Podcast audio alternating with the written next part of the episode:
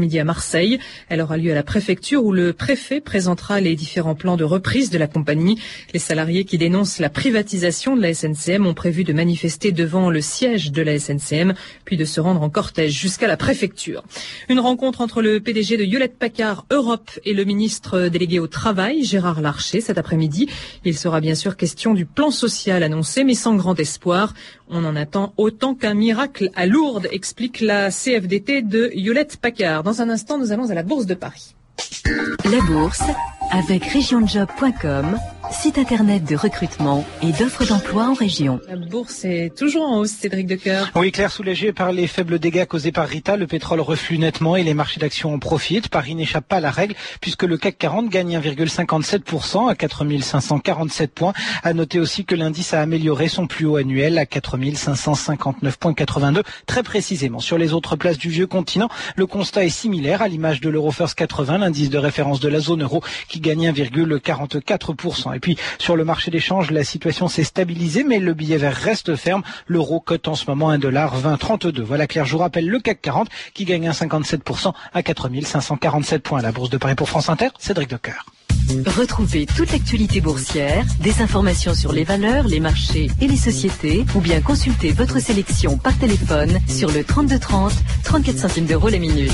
3230, France Inter au bout du fil. Il est 14h03 sur France Inter, comme promis, 2000 ans d'histoire avec Patrice Gélinet. Bonjour. Bonjour Claire et bonjour à tous. Aujourd'hui, demain et après-demain, une histoire de la police en France.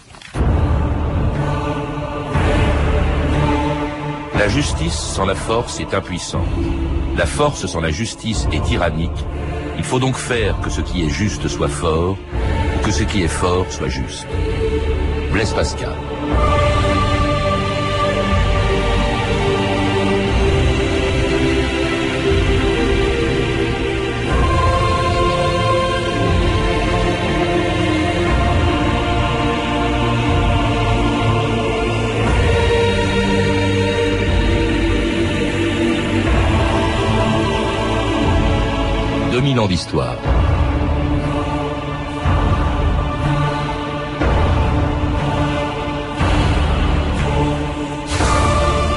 Aussi loin que l'on remonte dans l'histoire, la loi n'est rien s'il n'y a rien pour la faire respecter.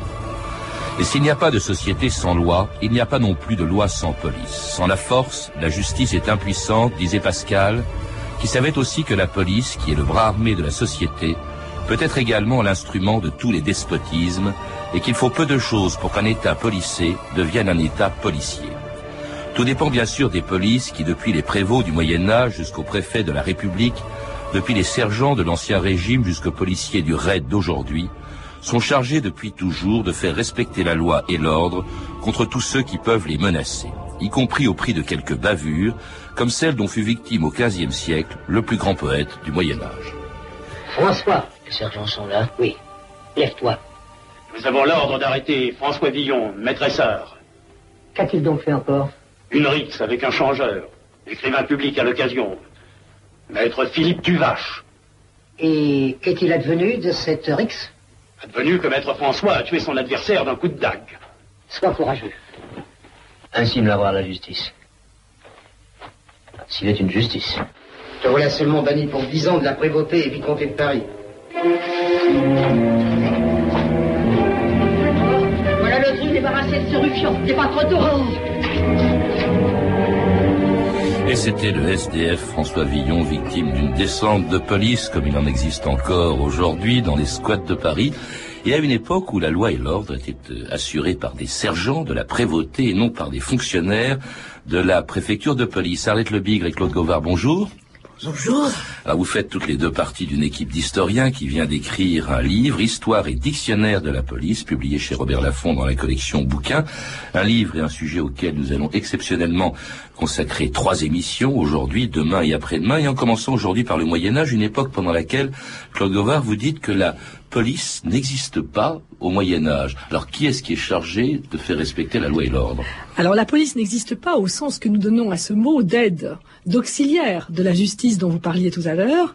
La police, ça veut dire l'art de gouverner au Moyen Âge, et je crois que c'est important qu'il n'y ait pas de mots Cela veut dire que tout simplement cette police est euh, éclatée dans les pouvoirs euh, justiciers qui eux-mêmes sont totalement éclatés sur l'ensemble du royaume, entre seigneurs, entre villes, et le roi n'ayant là-dedans qu'une parcelle de pouvoir, essayant bien entendu de recentraliser, de reconcentrer ce pouvoir au fur et à mesure des mille ans d'histoire que, que, couvre le Moyen Âge. Donc je crois que les, les comtes, par exemple, étaient chargés euh, d'assurer la justice, à la fois la justice et la police, puisque c'était vraiment la police était l'auxiliaire de, de la justice. Il y avait leurs représentants, euh, les prévôts, mais alors il y avait, au fond, si j'ai bien compris, euh, Claude Govard, il y avait autant de police qu'il y avait de justice.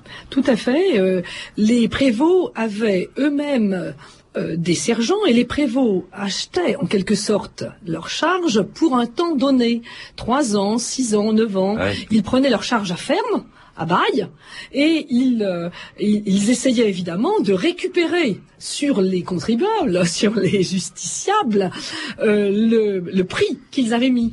Euh, et ils, ils utilisaient des sergents, euh, mais ces sergents n'agissaient pas d'office.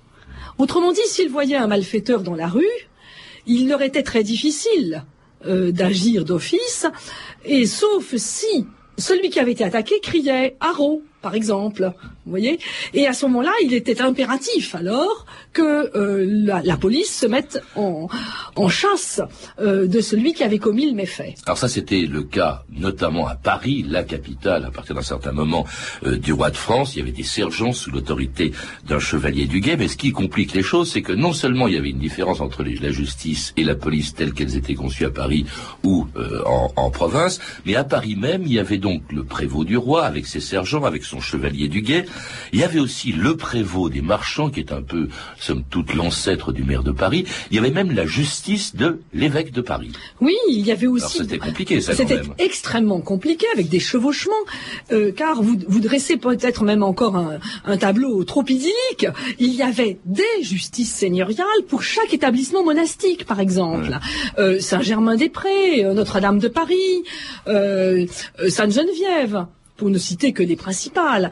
Et chacune avait effectivement des pouvoirs de justice euh, qui n'étaient d'ailleurs pas forcément des pouvoirs euh, de mort, euh, de vie ou de mort, n'est-ce pas? C'était des, sanctions qui pouvaient être très souvent d'ailleurs des amendes. Hein. Le plus souvent, c'était des amendes qui étaient évidemment levées par ces fameux sergents dont nous parlions tout à l'heure. Mais il fallait que la partie adverse ou le seigneur suscite la commission très peu de poursuites d'office, sauf de nuit où effectivement les sergents euh, qui passaient pouvaient là à arrêter les malandrins euh, qui étaient euh, qui étaient en train de par exemple voler euh, sur la sur la Seine ou dans, dans des barques qu'ils avaient où ils cachaient leur leur butin. Alors trop de justice, trop de police évidemment tue la justice. Hein, beaucoup de voleurs, de truands, de ruffians échappaient donc à, à la justice du roi, de l'évêque ou du prévôt des marchands pour se réfugier dans quelques quartiers sensibles, comme on le dirait aujourd'hui, ces coupes-gorges qu'étaient les cours des miracles. La charité, s'il vous plaît. Oh. La bonne mancha. Facitote caritatem. Charité, s'il vous plaît. On le fait d'accord des pannes. Non, je, je n'ai pas un sou. Pas un sou pour manger, pas, pas un sou pour dormir. On ne te demande pas ta pauvreté, homme trop bien élevé. On te demande ta charité. Tu n'aurais pas dû franchir ce seuil. Où suis-je? À la cour des miracles. Tout à l'heure, un, un cul de jatte volant m'a volé mon chapeau. Volé Qui a ici pleuré qu'on l'a volé Tu as violé nos privilèges. Tu es rentré dans le royaume d'Argot sans être argotier. Ici, pour la justice, le bon roi Louis XI ne peut rien nous envier. À l'instant Qu'est-ce que vous faites ici? Au service du roi. J'exécute les ordres. Allez, partez Chassez La place de grève est assez grande pour les baladins. Qu'est-ce qui passe ici si tard, compagnon de la Marjolaine? Qu'est-ce qui passe ici si tard, gai, gai, sur le guet C'est le chevalier du guet, compagnon de la Marjolaine C'est le chevalier du guet, gai, gai, dessus le guet. Que demande ce chevalier, compagnon de la Marjolaine? Que demande ce chevalier, gai, gai dessus le guet. Une fille à marier, compagnon de la Marjolaine. Une fille à marier, gai, gai dessus le guet Minuit si vous repassez, compagnon de la Marjolaine. Vers minuit si vous repassez, gai, gai dessus le guet Il est déjà minuit passé, compagnon de la Marjolaine. Il est déjà minuit passé, gai, gai dessus le guet Qu'est-ce que vous lui donnerez, compagnon de la Marjolaine? Qu'est-ce que vous lui donnerez, gai, des bijoux dorés, compagnon de la Marjolaine De l'or des bijoux dorés, dessus le guet Mais elle n'est pas intéressée C'était Marc Robin, compagnon de la Marjolaine, une chanson du XVIIe siècle, l'époque du chevalier du guet, des chevaliers du guet, et de cette cour des miracles si dangereuse, je crois, euh, Claude Gauvard, que euh, même la police, si on peut encore l'appeler comme ça, si on peut déjà l'appeler comme ça, n'osait même pas rentrer, pas mettre le pied. Alors euh, oui, je crois quand même qu'il faut pour nos auditeurs dire que la cour des miracles est quand même largement euh, brossée de façon romantique euh, au XIXe siècle, et que au On Moyen Âge, un extrait du voilà. film Notre-Dame de Paris d'après Victor Hugo. Voilà. Donc, je crois que ça, c'est un élément très important de notre imaginaire d'insécurité. À l'époque médiévale, il y a des cours, je ne sais pas si elles sont des miracles, il y a des vagabonds, et on voit la cour des miracles se développer surtout à la fin du Moyen Âge, au, mo- au moment où le vagabondage est d'ailleurs puni par des lois du roi. Et euh, où aussi la crise économique, hein, la crise sociale euh, fait rage, si bien que les vagabonds augmentent en nombre et sont de moins en moins bien supportés par la société. Alors il y a effectivement euh, ce qu'on a appelé des marginaux qui se mettent en marge dans ces cours et qui emploient l'argot, qui ont Le- entre le mot vient de la Cour des absolument, miracles, hein. Oui, oui, absolument. Et ils ont euh, des signes, ils échangent des signes entre eux, et euh, les textes disent même qu'ils signent des rouleaux euh, pour se prêter contrat, vous voyez, pour se prêter main forte par écrit, et ils se prêtent serment. Et on raconte même dans un de mes textes que euh, il y en a un qui aurait euh, partagé avec ses compagnons de la potion magique. Ah oui. Alors, Alors, mais c'est vrai que la cour des miracles se développe ensuite à l'époque moderne, au cours du XVIe siècle surtout. Alors ça, c'est Paris, euh, Claude Gauvard. Oui. D'ailleurs, on ne parle pratiquement que de Paris depuis Oui. le début. Mais enfin, je suppose qu'il y avait aussi de l'insécurité en province qui était chargée, en dehors des comtes, des seigneurs, de leurs prévôts en province, qui était chargée de l'ordre. Je crois que c'est à cette époque-là, enfin non, c'est un peu plus tard, c'est à l'époque de François Ier, qu'est né l'ancêtre de la gendarmerie, c'était la maréchaussée, c'est ça? Oui, oui, la maréchaussée naît euh, effectivement au XVIe siècle, mais euh, auparavant, les villes avaient une police. Les villes avaient une police et elles étaient, euh, si vous voulez, elles jouaient à la fois euh, de la de la peur, si vous voulez, qu'avaient les bourgeois de l'étranger. Des dénonciations que ces mêmes bourgeois étaient chargés de faire, et puis quand même ça n'a pas été suffisant, d'où la maréchaussée. qui était d'ailleurs dont les dont les éléments étaient aussi dangereux que les gens qui le poursuivaient. Je crois qu'ils ran- rançonnaient les gens.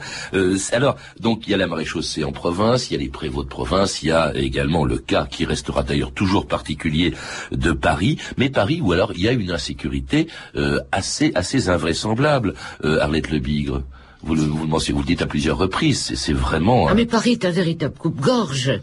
Euh, D'abord, euh, c'est un coupe-gorge sur le plan de la sécurité et c'est un cloaque sur le plan de la propreté, puisque les missions de nettoiement des rues, etc., euh, sont des missions de police. Et elles sont aussi mal remplies que les missions de sécurité. Mais l'insécurité est telle, et j'en reviens à la cour des miracles que Claude Gauvard vient d'évoquer, euh, disons que dans les années 1660 et quelques, on a voulu percer une rue à travers le- le- l'énorme pâté de maisons qui était autour de la cour des miracles dans l'actuel euh, quartier du Sentier à Paris. Eh bien, les gueux, comme on disait, euh, se sont mobilisés. Ils ont rossé les ouvriers qui se sont plaints à leur patron, lesquels patrons sont venus pour négocier avec les gueux. Eh bien, les gueux leur ont simplement répondu qu'ils étaient chez eux et qui ne tolérerait pas qu'on perce la rue. Et on n'a pas percé la rue. Et on est tout de même sous le règne de Louis XIV. Au début hein, du règne de Louis XIV, début, vous, citez par exemple, j'ai- il y a Oui. quelques chiffres sous les yeux, vous citez dans un livre, vous dites en 1642 par exemple, 372 meurtres pour un Paris qui compte 500 000 habitants. Hein. Oui, c'est un pas, c'est record, pas hein. aujourd'hui. C'est un record. un record dont en 1665, alors ça c'est le meurtre qui va tout changer, euh, celui du lieutenant euh, criminel Tardieu, hein, qui est assassiné en plein jour avec sa femme dans l'île de la Cité, et ça ne s'invente pas au quai des Orfèvres. Et ce meurtre qui est à l'origine en 1667 d'un édit de Louis XIV, séparant la police de la justice et confiant à Gabriel Nicolas de la Reynie une fonction nouvelle qui allait faire de lui le premier policier de France. Monsieur le lieutenant général de police est-il là oui, monsieur l'examen. Il vous attend pour le rapport. Monsieur le lieutenant général, voici un placet qu'on a trouvé sur un hôtel de l'église de la Bonne Nouvelle. On y annonce de nouveaux empoisonnements qui ne seront rien à côté d'autres crimes. Plus affreux encore. Monsieur le lieutenant général de police est prévenu qu'une cérémonie étrange et contraire à l'ordre public sera célébrée avant le lever du jour dans une chapelle isolée. Un fou. Peut-être. Puis-je vous demander de m'accorder un petit point de votre carrosse? Je vais au pied de biche. Une taverne, juste en face du château. On y boit du bon vin blanc et on y entend des choses fort curieuses. Par exemple Que mademoiselle de Fontange sera demain la maîtresse du roi. Tu es fou. On l'aurait dit. Et oui, tout ce qui se passait dans le royaume et même jusque dans le lit du roi de France, Larénie, le lieutenant général de Louis XIV le savait, Larénie, premier policier de France. Là, c'était un extrait, c'est une affaire très connue, c'est un extrait du film L'affaire des poisons, une affaire très célèbre euh, de sous Louis XIV, dont Larénie s'est occupé, Arlette Le Bigre. Ah oui, totalement. Il a été en charge de toute l'instruction de l'affaire. Et, euh, étant donné, euh, en sa qualité de lieutenant général de police, il a une double casquette en quelque sorte, c'est-à-dire euh, de faire régner l'ordre et toutes les diverses missions qui vont lui être confiées, qui lui ont été confiées par de création de la police, mais euh, en plus, il- comme il a une formation de magistrat de l'ordre judiciaire, il est donc à même de remplir de façon totale les fonctions d'enquêteur. c'est nouveau, hein, ce, ce terme de lieutenant euh, de police qui deviendra lieutenant général, confié à l'Arénie, qui va rester 30 ans hein, dans ses fonctions. C'est nouveau, c'est une révolution pour la police. Vous dites l'acte de création de la police, en quelque sorte. Ah oui, et c'est Le d'ailleurs très curieux, c'est ce qui fait la, la spécificité de la police. Euh, c'est la dernière en date de nos institutions. Depuis des siècles, il existait une justice, une armée, etc. euh, une Les forces de l'ordre, disons, quand voilà. on parle des sergents, Voilà. des brûlés. Voilà, mais euh, disons une institution de police avec des personnels qui seront de plus en plus spécialisés, ça n'existait pas. Et c'est à partir de cet édit de mars 67 qu'on va pouvoir parler effectivement de l'institution. Et évidemment, derrière cet édit de mars 67, euh, il est signé Louis XIV, mais derrière, il y a Colbert. C'est lui qui a recommandé l'Arénie, évidemment. Bien entendu, D'ailleurs. Mazarin puis Colbert, parce que Mazarin avait rencontré, il s'était Et il rencontré. avait apprécié. L'Arénie avait été très fidèle pendant à la fait. fronde. hein. Oui, oui. Et, et ensuite, effectivement, c'est Colbert qui va le faire entrer. Mais vraiment avec un rang quasiment de, de ministre et des compétences immenses. Cette fameuse édit, Arlette de qui pour vous est un tournant dans l'histoire de la police, de 1667, dit, en parlant de l'Arénie, du lieutenant euh, général, il connaîtra de la sécurité de la ville. Mais alors là, ça veut dire tout. Ça veut dire, bien absolument. sûr, toutes les fonctions de police. D'abord le maintien de l'ordre, il élimine, il liquide littéralement euh, le- la cour des miracles. Hein, c'est Ah fini. bah, c'était la il entre, première. et puis, pof, il vire tout le monde. Ah oui, ça a été sa première sortie officielle. Et d'ailleurs, ce qui m'amuse beaucoup, c'est que pour un homme de cette époque, il a un sens médiatique absolument extraordinaire. Il y aurait toutes les caméras de télévision actuellement pour filmer la manière dont s'en répandre une goutte de sang. Il a liquidé la cour des miracles. Et il ne manque jamais une occasion de montrer la police. Alors, la police dans tous ses états, dans toutes ses fonctions, parce que le- la sécurité, euh, ça veut dire euh, la sécurité de la ville, ça veut dire aussi de faire respecter l'interdiction de port d'armes que personne, qu'aucun roi depuis Louis XIII n'avait su faire respecter, le contrôle des tavernes et des cabarets louches. Il protège la population contre les accidents, les épidémies, les incendies. C'est les pompiers aussi, si Mais on peut oui, dire. mais hein. bien Bon. sûr, bien sûr. Euh, il y a également, il organise l'évacuation des ordures, il assure la subsistance euh, de, de la ville, il va empêcher empêcher, par exemple, la spéculation sur les grains qui provoquait tout le temps des révoltes dans Paris. Ça s'extrayait. Et il était très populaire, la Rénie, ce qui est rare quand même dans des fonctions de police. Oui, il a su se rendre très populaire parce que je crois que les gens sortaient d'un tel marasme sur ce plan-là que au moins la première et la deuxième génération de, de Parisiens se sont vraiment rendus compte du changement. Et alors moi, il y a quelque chose qui, euh, qui m'amuse toujours beaucoup, c'est dans les mémoires de l'anglais Samuel Pepys, qui euh, traite de cette période juste après la et qui, bien qu'étant farouchement anti-français, Pips déteste les Français, bien qu'ayant épousé une Française, ou peut-être parce qu'il en avait épousé une, je ne sais pas. Enfin, il n'aime pas les Français. Eh bien, Samuel Pips écrit dans son journal, depuis qu'on a créé la lieutenance de police à Paris, on peut sortir nuit et jour avec une bourse pleine d'or. Bon, ce qui est légèrement exagéré. Hein, mais, d'ailleurs, elle va faire école, cette police. Il y a le pape, après, hein, avec les successeurs de la le pape qui dit, mais tiens, si je faisais ça dans mes États, c'est un souverain temporel, le pape, il faut pas l'oublier. L'empereur d'Autriche, Joseph II, alors là, il y a une chose extraordinaire. Vous, vous dites qu'il cherche, il cherchait un grand criminel à Vienne. Alors, il s'adresse, je crois que c'est Sartine, enfin, c'est pas des successeurs. Lors d'un voyage à Paris. Il s'adresse à des successeurs de la il lui dit, écoutez, euh, est-ce que il ne serait pas par hasard à Paris? les services du lieutenant général font une enquête et lui disent, mais majesté, votre criminel que vous recherchez, il est à Vienne, à tel endroit, etc. Exactement, dans tel immeuble, à tel étage. Alors, il faut dire qu'il a laissé quand même, ils ont laissé lieutenants généraux, parce qu'après la qui a régné, si je puis dire, 30 ans, il y en a eu d'autres, hein, avec de grands noms, ils ont laissé de bons souvenirs aussi parce qu'ils sont à l'origine de pas mal de choses.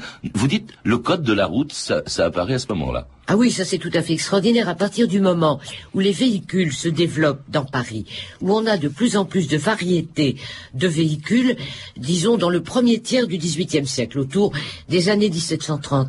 Eh bien, il faut bien réglementer cette circulation. Et c'est le lieutenant général de police en exercice qui va, par exemple, décider que euh, on ne pourra pas conduire des chevaux et ni une voiture à moins de 18 ans. Ah bon ah oui, oui, le permis de conduire à 18 ans, mais pas avant. Et également lui qui va décider que les voitures devront être immatriculées avec de la peinture de telle couleur sur tel fond pour qu'on puisse bien voir les numéros qui organise aussi le, un, service d'objets trouvés dans les voitures publiques, avec un bureau des objets trouvés. Mais il y a même, drôle. On, commence à mettre des plaques avec les noms de rues, c'est à ce moment-là. Hein, ça, c'est également le lieutenant général. Oui, absolument. Euh, Tout ça, leur propre initiative. Hein. Oui, c'est assez, c'est assez fabuleux. Euh, il y a la construction de lanternes. Évidemment, Paris était dangereux, comme toutes les villes, ah la nuit, parce qu'il n'y avait rien pour éclairer. Et là, je crois que c'est sous la Rénie, d'ailleurs, 2736 oui, lui qui avait commencé à faire l'éclairage des rues. Et alors, comme il avait évidemment deviné que les marchands de Suif en profiteraient pour faire grimper les prix, en même temps qu'il avait ordonné la création de ces lanternes, il a pris une ordonnance euh, fixant taxant le prix du Suif. Alors tout ça, on le comprend, euh, Arlette Lebig, c'est ce qui a rendu euh, la très populaire, et avec lui sa police, qui malgré tout ne fait pas que du bien dans la capitale, en tout cas qui n'est pas toujours bien vu, parce que dans les fonctions du lieutenant général, bah, il y en a qui sont tout de même euh, plus contestables, et lorsqu'ils s'en prennent, par exemple, aux livres, et en particulier à la Bible du siècle des Lumières, et à ses deux auteurs, d'Alembert et Diderot. Police du roi. L'encyclopédie que vous dirigez avec Monsieur Diderot est interdite. Je le sais depuis longtemps. Alors comment expliquez-vous que les volumes paraissent toujours? On suspend l'impression. On ferme l'imprimerie. On pose des scellés. Et l'encyclopédie circule toujours sous le manteau. Se répand à l'étranger. Vous ne trouvez pas ça étonnant? Très étonnant. On n'arrête pas le progrès.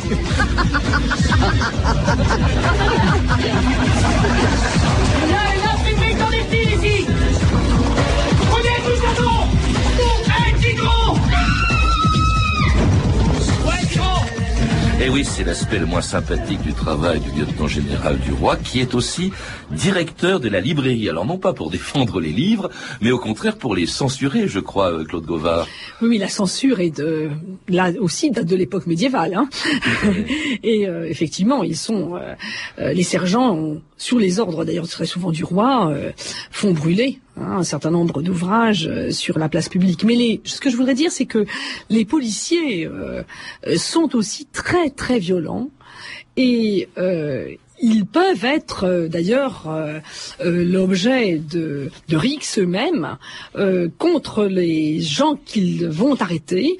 Et on voit des, des villages entiers venir, ce qu'on appelle à la rescousse, n'est-ce Ah pas, de celui qui est arrêté pour empêcher qu'il qu'il soit violemment malmené Oui, parce qu'il y, par a le policier. il y a une chose qui est assez détestable aussi, c'est la façon, par exemple, et notamment euh, pendant euh, le- la Régence, on arrête des prostituées, on arrête des gens recherchés, on les envoie en Louisiane, euh, comme ça, c'est ce qu'on appelle la presse, je crois que c'était assez assez dur, euh, de même que évidemment les envois un peu arbitraires euh, dans les dans les prisons, euh, Arlette Le Bigre. Oui, euh, il est certain que c'est le lieutenant général de police qui est le responsable des lettres de cachet pour la ville de Paris. Et euh, nous savons de source absolument certaine que 80% des lettres de cachet n'émanent pas de la volonté du pouvoir, mais des familles qui euh, prétendent se débarrasser ainsi d'un de leurs membres et qui leur cause euh, du dommage. Mais il n'empêche que euh, c'est tout de même le lieutenant général de police qui signe finalement. Et d'ailleurs, on a euh, un document extrêmement amusant qui est signé Voltaire et euh, qui, à la tête d'une dizaine d'habitants de son quartier, demande humblement au lieutenant général de police une lettre de cachet contre la tripière de la rue de Vaugirard, qui paraît-il une personne extrêmement grossière, désagréable, qui s'est rendue euh, vraiment euh, tout à fait déplaisante à son quartier, à, à tous les gens du quartier. Et on voit Voltaire qui a signé cette lettre en tête des huit ou neuf autres habitants du quartier, demandant une lettre de Ah oui, cachet. oui. Au- Autre méthode, vous citiez les brutalités, on a évidemment les gens qui prenaient la défense de cartouches, enfin de tous les grands bandits de l'époque, euh, utilisation aussi des, de ses prédécesseurs, des indiques qui étaient les mouches. Hein, c'est ça. On utilisait des renseignements par l'intermédiaire de ces indicateurs euh, de sûr. police avant le mot, euh, qu'on appelait les mouches. Hein, c'est d'ailleurs le, le successeur immédiat de l'araignée euh, d'Argenson qui a fait, a créé. L'araignée avait commencé à faire son petit réseau d'indiques. Et c'est d'Argenson qui l'a porté, évidemment, à des dimensions tout à fait considérables. Cela dit, on ne peut pas faire de bonne police sans indiques. En tout cas, ça explique peut-être euh, finalement l'impopularité de, de la police, en tout cas à la fin, à la veille de, de, de la Révolution, qui va profondément la transformer. Nous en parlerons euh, demain dans euh, 2000 ans d'histoire. Alors, euh, Claude Gauvard, Alette Le Bigre, merci. Je rappelle que euh, vous êtes toutes les deux, vous faites partie toutes les deux de cette euh, équipe d'historiens, euh, spécialistes chacun dans chaque époque, euh, d'historiens qui ont rédigé euh, cette histoire et dictionnaire de la police qui a été publié chez Robert Laffont dans la collection bouquins qui vient de sortir. Je crois que c'est un livre à peu près unique en son genre parce que l'histoire de la police on la connaît mal, c'est parce qu'il n'y a jamais eu véritablement d'histoire exhaustive de la police. C'est la, première synthèse en équipe, je crois. Oui. Et Alors- nous avons eu beaucoup de plaisir à collaborer. L'histoire et dictionnaire de la police, donc chez Robert Laffont. Claude Govard, vous êtes également l'auteur de Violence et ordre public au Moyen Âge, qui doit sortir le 30 septembre aux, élections- aux éditions Picard. Quant à vous, Arlette Le Bigre, vous êtes l'auteur d'un livre que je recommande, mais qui était, qui était petit, mais très complet, La police, une histoire sous influence, édité chez Gallimard dans les collections Découvertes. Vous avez pu entendre des extraits des films suivants. François Villon, d'André euh, Svoboda, disponible en vidéo chez René Château. Notre-Dame de Paris de Jean Delannoy, disponible en DVD chez Studio Canal. L'affaire des poisons de Henri Decoing, disponible en vidéo chez René Château. Et Le Libertin de Gabriel Aguillon, disponible en DVD chez Pathé Vidéo. Ces références sont disponibles par téléphone au 32